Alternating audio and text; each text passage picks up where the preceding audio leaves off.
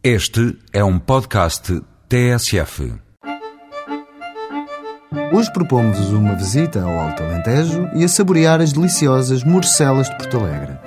E falamos no plural, pois há essencialmente duas maneiras de ver a questão: morcelas assadas ou cozidas. Ambas desfrutam do selo de garantia IGP, ou Indicação Geográfica Protegida, o que quer dizer que estes produtos estão identificados como tal e que garantem ao consumidor estar perante um verdadeiro produto regional.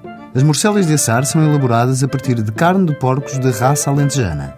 A carne é migada com pão enquanto se adiciona o sangue fresco. Depois junta-se umas pitadas de pimentão da horta, cominhos, alhos frescos, sal e até por vezes vinho da região. Este preparado repousa depois num ambiente fresco e úmido durante um dia antes de rechear a tripa delgada do porco. Procede-se depois a uma ligeira fumagem durante 10 dias, exclusivamente com lenha de azinho e sobro. A morcela de cozer passa pelo mesmo processo, com a diferença da carne que usa, só de gorduras finas, e do enchimento de tripa. Depois de recheadas, as morcelas sofrem então um escaldão em água muito quente, mas sem ferver, durante 45 minutos a 2 horas.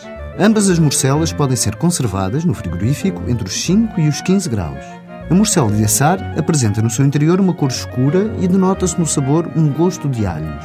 A morcela para cozer apresenta uma cor brilhante, semelhante à borra do vinho e um paladar suave, pouco salgado. São duas maneiras de provar as morcelas de Porto Alegre. Esperemos que goste. Até para a semana com mais produtos e sabores tradicionais.